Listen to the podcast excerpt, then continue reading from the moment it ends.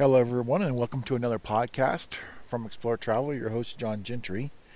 I am coming to you tonight. I'm recording this um, basically not live, and I am in the Santa Fe National Forest, literally sitting in front of a campfire, uh, just talking about the outdoors and camping and adventure, a lot of different things that are available to people that I think people sometimes underlook or overlook, I should say. And one of those things is the great outdoors. And I, I, get a lot of people that go, oh, we can't go here, we can't do this, you know, COVID this, travel restrictions that. But there's a lot of things that you can do, especially here in the United States. And I'm starting to see more and more and more people are discovering that. I think that's great. I think it helps us get in touch, you know, with ourselves, our families, our friends, and um, sometimes you just meet strangers that you discover new things and new places to go. Um, I mean, for example, you know, tonight I'm trying to figure out how to capture, you know, stars and the moon uh, using a slow shutter speed on my camera, right? And that's kind of what I'm experimenting with. But I, you know, there's there's people not that far from me that you know, a family with little kids, and they're just kind of out exploring and enjoying themselves. And I, I would like to see more people, especially the younger people, get outdoors and be healthy, not have to worry about a lot of the things that are going on in this day and age, and be able to enjoy themselves, you know, like I did when I was a kid. So, Santa Fe National Forest. I originally was going to a known campground that you know it has some facilities. A lot of RVers go there, but there's a couple you know tent only sites. Uh, it's not super far out of Santa Fe. I would say it's like it's like 20 minutes, 25 minutes from the the suburbs. Basically, there's houses not that far away. But I drove through there tonight. I should say in the late afternoon, and I was like, you know, I don't really see any good sites available, and I don't want to pay for an RV site for no reason. So I just kind of kept going. There was a little state park. I went through there. It was interesting. Um, probably, I think I'm looking for something a little more savage. And in a way, I found that. Yes and no. Um, if you go further up in the Santa Fe National Forest, um, they've got these sites that are, I guess you would call them primitive campsites. So they have, you know, a fire ring and they have a spot that's kind of been cleared, you know, who knows how many years ago to put up a tent. And there's a picnic table. Um, the picnic table is really super handy. So I do really enjoy that. I do have my chair and, you know, I'm prepared to heat my food in a various different ways. I got MREs, I got dehydrated food, so I got a lot of different options. And uh, but if I have a picnic table, I got this little camping stove that you guys have seen that I use. Um, that I've posted, you know, videos on ExploreTravel.com and on YouTube and Facebook. And you see, you know, I use this little stove. I just use it to heat up water. I like, you know, hot tea and hot coffee. That's kind of just my go-to and then from time to time I might rehydrate a meal. Um, but that's not always. I mean, sometimes I just don't feel like it, and I've always keep like a can of nuts or a couple granola bars, you know, whatever I'm in the mood for. I don't really eat as much uh, when I'm outside doing adventure stuff as I do at work. Uh, for some reason, at work, you feel the need to maybe overconsume. I would say, um, just the nature of dealing with everything from you know work stress, balancing out you know your work life family balance. That, can be very challenging, uh, especially for people with kids in like daycare and stuff like that. So I think that creates some stress. Maybe that stress kind of knocks us off our balance a little bit. And so I found this campground, and I'm out here basically with there's three other people close by, and I was able to, I had one bar on my phone, so I kind of just looked it up, and it basically says there's 10 campsites here. Um, I'm not sure where they exist, but, uh, and there's, looks like we got three, four cars, so I mean, it's not being utilized, which you would think right now, this time of year. I mean, I'm literally looking up. I'm seeing the stars. There's t- a tiny bit of clouds. Um, there's just the the infrastructure in the United States for outdoors goes back a whole generation. I mean, maybe more, right? President Roosevelt, um, Teddy Roosevelt, he really, really, um,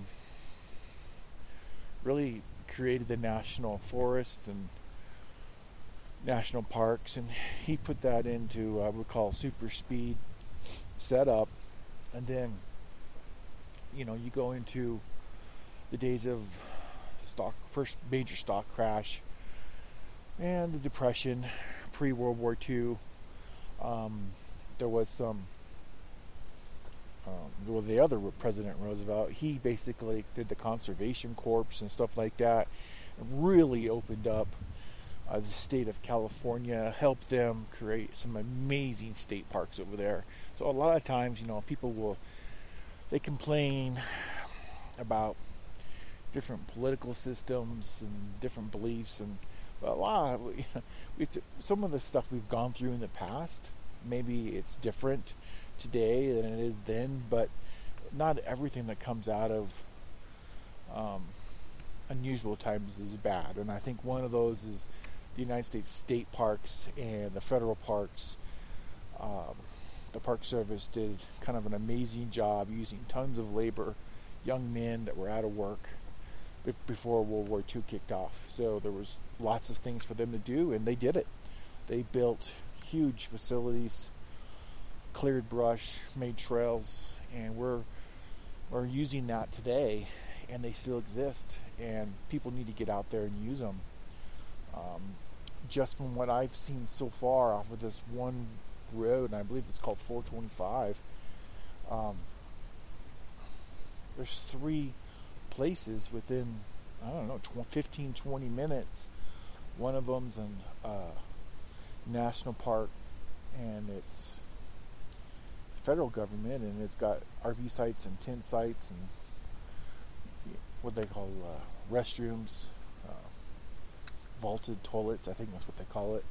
Uh, there's water somewhere. I never need. I always bring my own water, but then you go up the road five more minutes, and there's a state park the tent, tent sites, RV sites, and you go another, you go further into the mountains, and I'm around 9,600 feet. Yeah, I know it's crazy. It's hard to believe I'm up so high, um, but uh, I am. And up here is this small little campsite. There's you know kids enjoying themselves, hearing spooky stories from their parents, and I saw some younger people earlier when I was setting up, coming back from hikes and stuff, because there's supposed to be some really nice overlooked views of the mountains, and I, can I can tell there would be just looking at the mountains in front of me. It's a combination of pine and birch forest, from what I can see so far.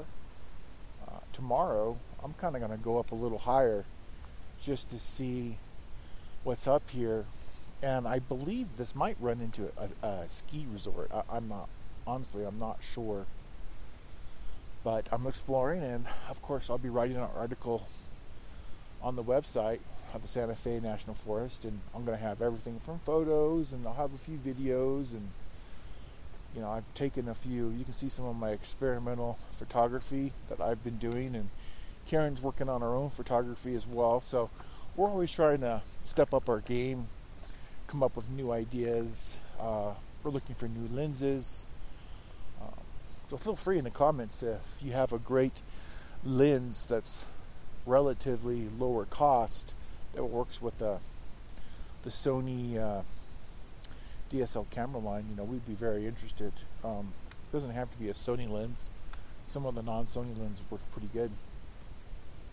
And I was using the original lens that came with the A6000, for example, tonight, and I can't believe the photos I took. It honestly, it doesn't even look like it's nighttime, and it's pitch black, but it amplified so much light that it basically looks like you're in the dusk, maybe early dusk. Yeah, it's just amazing what it can do. but that wasn't what I was trying to achieve. I was hoping to get some shots. The moon was looking pretty cool above the trees here as I'm out here camping. It's roughly like 10 p.m. at night right now as I'm talking to you, so it's pretty nice. I mean, it's cool. Um, it's not too cold, not too hot. Was able to get a nice, decent fire going. Uh, kind of get the mosquitoes away before uh, the sun went down, and so that's been nice. And stars are out. Looking at uh, looks like the Big Dipper right now. So let's get out. Let's explore.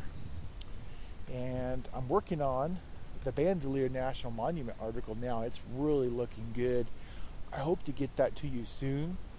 Um, I've got a major update on the website that we're working on right now, and our webmaster is kind of trying to get some special coding in there for us. So um, we may not be able to get that out for another couple days to a week, but it's looking pretty good. And I've got a video of the main loop trail coming up, and that shows all of the Pueblo, you know, the ancient houses and some of their garden areas. And I climbed all the way to the alcove for all of you and for myself so I can show you. And for those that want to go and check it out, that's great. And some people that if you can't, you're too far away, or well, it doesn't matter what the reasons. I mean, you could be in Canada. I mean, I hope to get some good video for you, and I'm continuing to add to stuff, especially the Southwest USA collection.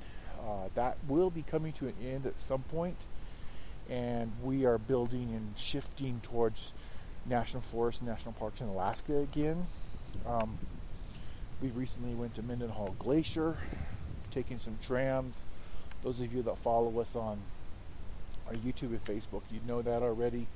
So because I do post uh, some of our uh, you know trips that we do, just like some I don't know what would you call it, sneak peeks, I guess. And of course, I talk about stuff here in this podcast that I don't obviously talk about in type. So I hope to kind of have a combination. And the new websites, we're supposed to be integrating uh, the podcast back into the website. We pulled it out because it was slowing down the site so, so, so badly that Google was basically penalizing us, and so we needed to get that turned back on. So we're working on that, and I hope to get you some really amazing photos or videos.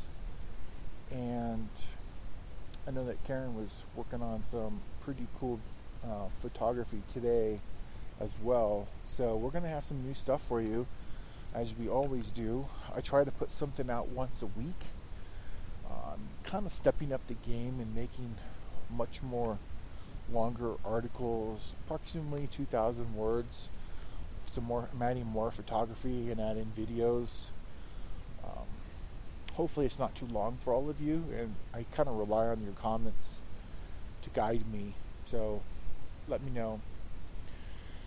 And looks like I'm going to have to wind things up here tonight. My fire is slowly dying down, and it is almost time for me to, I guess, go to sleep. So, without further ado, thank you. Please like and share our podcasts, our videos, our photos, wherever you see them, and make sure to check out our website at exploretraveler.com. Happy travels, everyone.